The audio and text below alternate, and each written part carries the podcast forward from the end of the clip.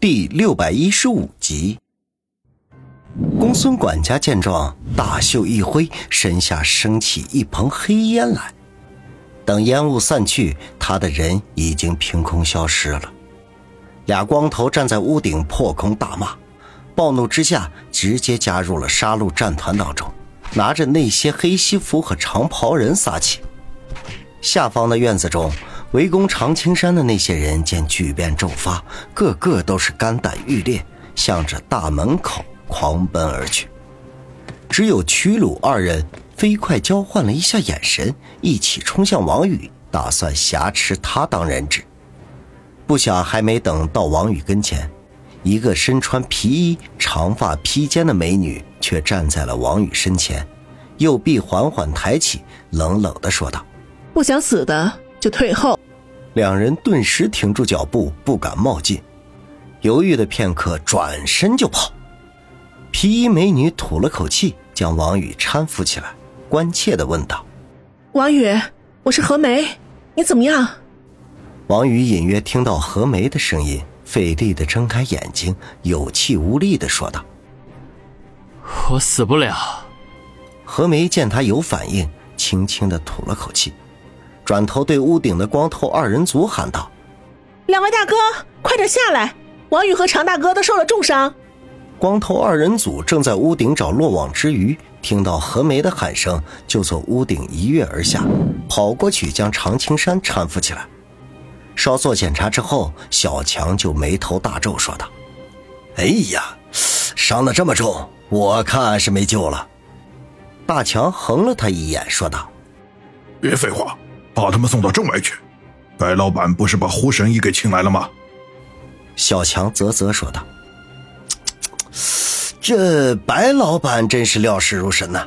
这早就猜到了王宇和常青山会受伤。”大强不等他说完，便挥手打断，转头招呼何梅一同把王宇和常青山护送出阵。王宇在一阵刺痛中醒了过来。发现自己全身上下除了脑袋之后全都不能动，试着想要抬下胳膊，却一点感觉都没有。他张了张嘴想要说话，结果喉咙里发出嘶嘶声，有点像风吹破竹篓的声音。嘿嘿嘿，小子，我们又见面了。这时候，一个小老头出现在他的视线里，正笑嘻嘻地看着他。王宇努力的回忆了一下，张了张嘴说道：“胡神医。”可是没有一点声音，只是用口型在说话。这个小老头不是别人，正是去年为他解七煞剧毒，后来又在旅店门口为他退去强敌的胡神医。赶紧闭嘴吧！你高烧了好几天，嗓子早就不行了。胡神医说道：“王宇浑身不能动，又说不出来，心中无比的焦急，一面张嘴，一面眨着眼睛，想要问问自己的情况。”胡神医皱眉想了半天，才有点明白他的意思，笑着说道：“嘿嘿，情况不算好，也不算糟，你这次受了极重的内伤外伤，没个一年半载是好不了的。”王宇听了，眼神顿时暗淡了下来。他还有许多的事情没有去做。如果如同废人一样躺个一年半载，那么一切都将化为泡影。心中一急，眼泪居然顺着眼角滑落了下来。胡神医见状，顿时啧啧的说道：“哇，居然还哭了！呵 呵，男儿有泪不轻弹。”你怎么说哭就哭啊？你放心，有我胡神医在，保证你以后还生龙活虎，神勇无比。夜遇十女，呃，不不不，我知道你女人多，就遇二十个好了。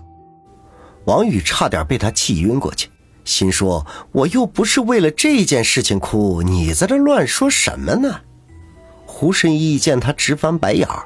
顿时露出吃惊之色来，忙不迭的说道：“小子，不是我老头子不帮你，女色过度是很伤身体的。哎，呃，算了算了，我就多给你加点料，三十个怎么样？啊，我可跟你说，这次我出手是看七爷的面子，你别得寸进尺啊！哎，喂喂喂，你怎么晕过去了？难道我是哪根针扎错了？哎呦，这年纪大了，难免糊涂。呃，好吧，好吧，我就再免费给你扎一次就好了。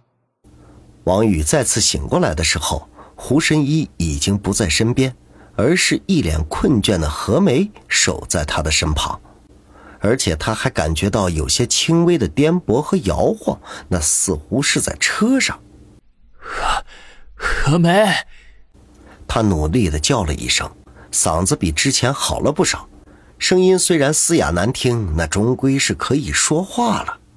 何梅正守在他的身边发呆，听到他叫自己的名字，脸上顿时露出大喜之色，忙抓住他的手，紧张的说道：“王宇，你醒了。”王宇咂巴了一下嘴，说道：“我要喝水。”“喝水？好，好，好，我这就给你拿。”何梅有些手忙脚乱，左右环顾了一圈，最后才弯腰下去。不知道从什么里取出了一瓶矿泉水来，拧开盖子，把瓶口送到了王宇的嘴边。王宇用力喝了一口，只觉得这平常毫不起眼的矿泉水，如同雨露甘泉一般，入口之后甜爽清凉，直入心脾。忍不住又连喝了几口，结果却被呛到，连连的咳嗽起来。这一咳嗽不要紧。钱莲的全身上下都是一阵的剧痛，情不自禁地发出痛苦的呻吟来。何梅大惊失色，连忙将水瓶拿开，取出纸巾替他把嘴边的水渍擦掉，然后关切地问道：“王宇，你怎么样？”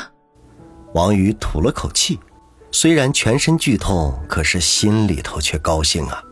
至少现在有感觉了，比上次醒过来强百倍。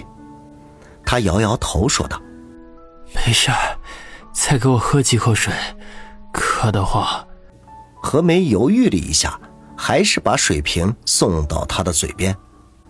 王宇小心翼翼地喝了几口，觉得舒坦了不少，便示意何梅将水瓶拿开，然后问道：“我们这是在哪里啊？”“回春城的路上。”你尽管放心，我调了二十名高手随行，任何人都别再想伤害你了。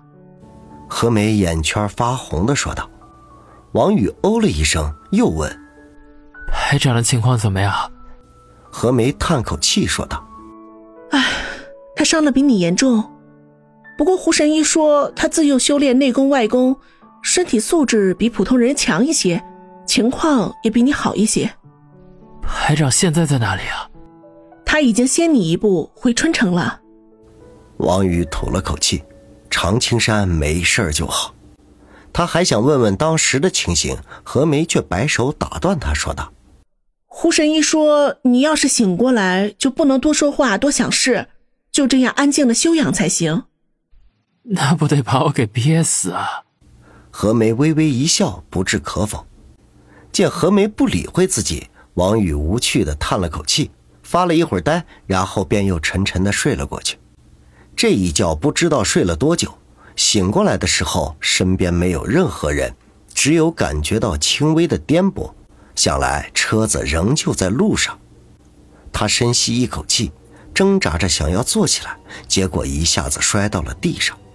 这时候他才发现自己其实是躺在一张担架上，而这张担架是横在车的座位上的。这时候，车子忽然停住，后门打开，只见何梅带着两个女人上来，竟然是林雪飞和子双。他们三人见王宇居然摔在了地上，不约而同的失声叫道：“你怎么在这乱动呢？” 然后，三人七手八脚的将他抬到担架上。何梅取了手机，发了一条信息。片刻之后，车子又行启动。林雪飞和子双眼圈通红，后者哽咽的说道：“小雨哥哥，这才几天没见，你怎么弄成这个样子了？